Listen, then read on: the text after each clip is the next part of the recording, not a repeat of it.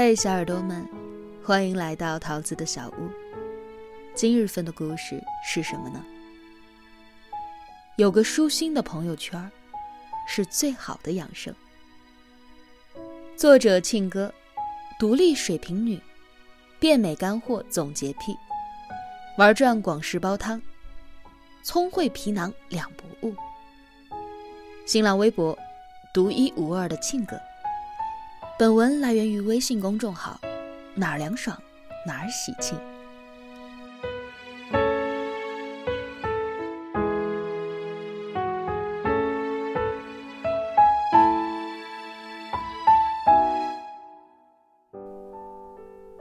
看我家那闺女，有两个场景印象深刻。吴昕到陆虎家做客，陆虎弹吉他。清唱雪落下的声音，吴昕像在自己家一样盘着腿，跟着节拍唱。虽然唱的有点走调，但那份自在的愉悦感，让屏幕前的我看得很舒服。可是，当镜头转到傅园慧家的聚餐情景时，就让人很尴尬了。傅园慧一家等了亲戚们两个多小时。傅园慧饿到了头昏脑胀，当场发飙。吃饭时互不认识，开始还能够尬聊，接着无言以对。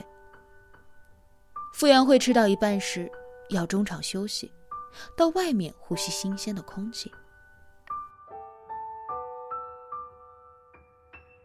很多人说傅园慧情商低，但在这里。我很想为他辩解。和不舒服的人吃饭，真的是很容易翻白眼的。那种假装微笑的样子，连自己都看不下去。比如上次和亲戚出去玩，每到一个地方吃饭，饭前他要你帮他拍照，拍一两张没问题，关键是他要凹无数个动作。你就要像他的私人摄影师一样的尾随跟拍，拍到他手机都快提示没电了。上菜了，他还要各种拍。菜凉了，其他人都还没有动筷子。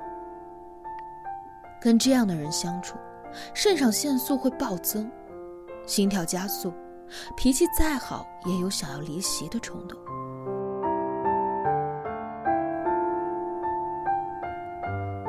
在知乎上有一个网友留言说：“以前部门里明争暗斗，很多同事人前人后两个样。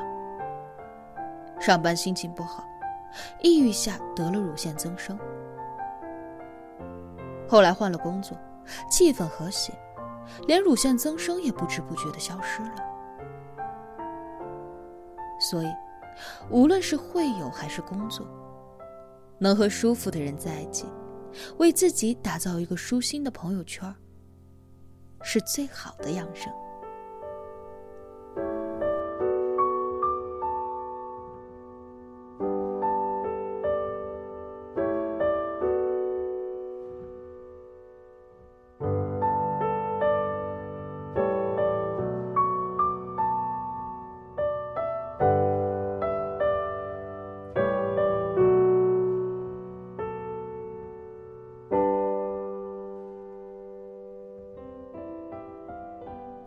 舒服的人，是生活方式有共振的人。黄磊在一个节目当中说：“二零零八年，他们家搬到了京郊。十号街区的邻居善良且热爱生活。他们男人约在一起品酒，几个家庭的孩子读同一个学校，结伴到台湾旅行。”几家人常常夜不闭户，凑在一起打赌注五块钱的扑克牌。每逢过节，每家每户贡献自己的拿手菜，请各位朋友吃街宴。黄磊在郊区的日子充满了人情味和烟火气，每天都活得心花怒放。那些有趣好玩、有情有义的邻居，也要分一半的军功章。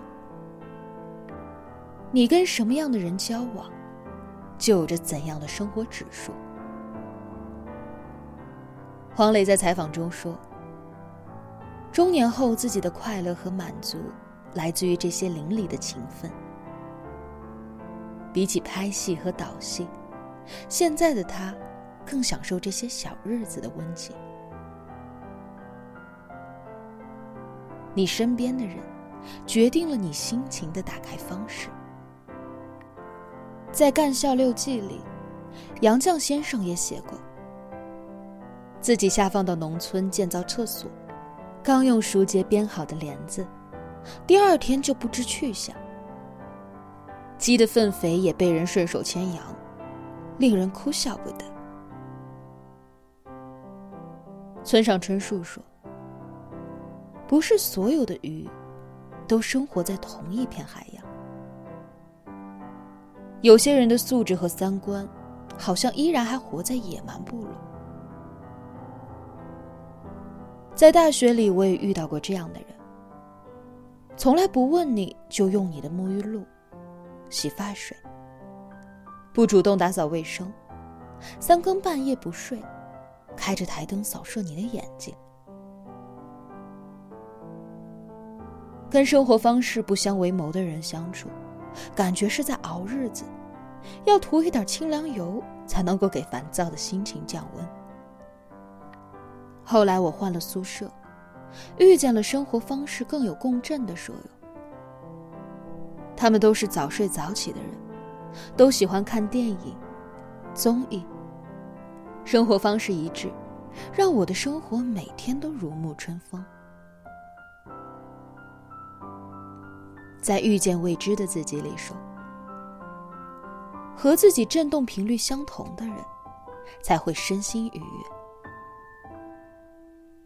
我深深的认同，让你舒服自在的人，你们的生活方式是一条交叉线，而不是平衡线。舒服的人，是对你真心的人。张爱玲给邝文美的一封信里，这样点评这位好友：“你至少不喜欢做违心之论，这一点是可贵的。”张爱玲在邝文美面前像一个快乐的小孩，因为邝文美身上有一种真诚舒服的特质。张爱玲当年想出版《小团圆》。邝文美夫妇为他考虑，建议他不要出版。张爱玲很多新文章还没有出版，就发给这位好友询问意见。而每一次，邝文美都认真的阅读，真诚的反馈。某次刷微博看到博主一贯寡言写的一句话，很有感触。他说。人与人交往，最厉害的技巧，原来是真心。真心也会让两个女人之间关系更加的亲密，没有猜疑，这是一种很舒服的友谊状态。在畅销书《我是个妈妈，我需要铂金包》里，女主因为流产而心情沮丧。她本来以为曼哈顿上东区的富婆们只会肤浅的攀比，根本不会关心她的情绪。可出乎意料的是，这些骄傲的妈妈们一个接一个的安慰她，很真诚的袒露自己也曾经流产过的经历。还有一个平日有点冷漠的妈妈说，她在十九周时流产，差点死于失血过多。当彼此都坦诚自己曾遇到过类似的难熬时光，而不是呈现出永远的完美人设时，这种友情才有血有肉。真心是友谊的通行证，即使最难过的至暗时刻，感受到真心真意的关心，会让你内心舒坦很多，连安多芬也会分泌的更多。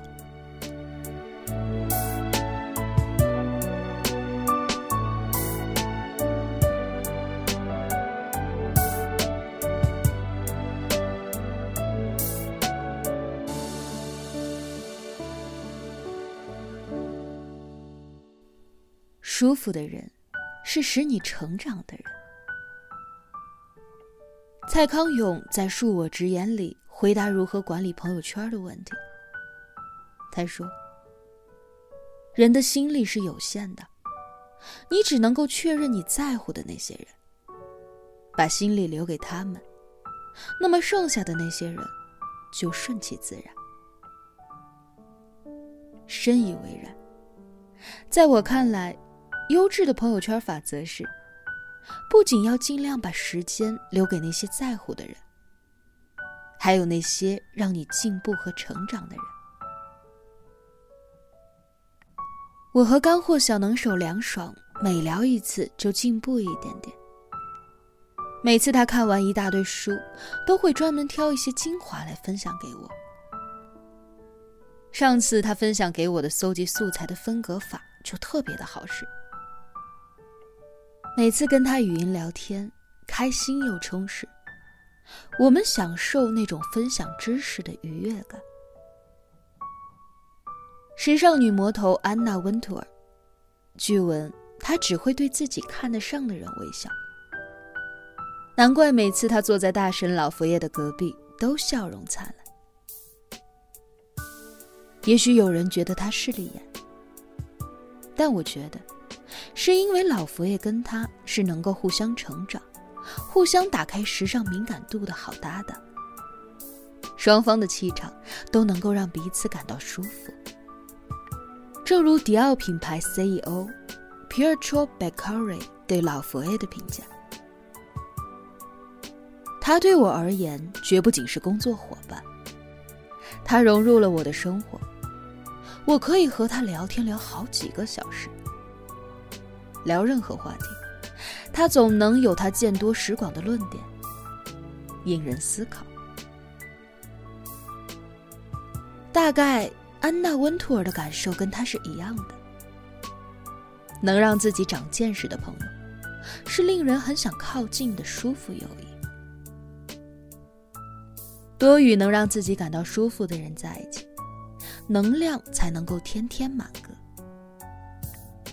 怎么样才能够实现这种生活方式呢？首先，当然要让自己的能力升级，才有资格选择被哪一些人包围。老佛爷刚去世，有报道指，老佛爷虽然身在名利场，但他出席时尚界奥斯卡 Met Gala 晚宴。也不爱和权贵名流凑热闹，总是和自己喜欢的朋友坐在一起。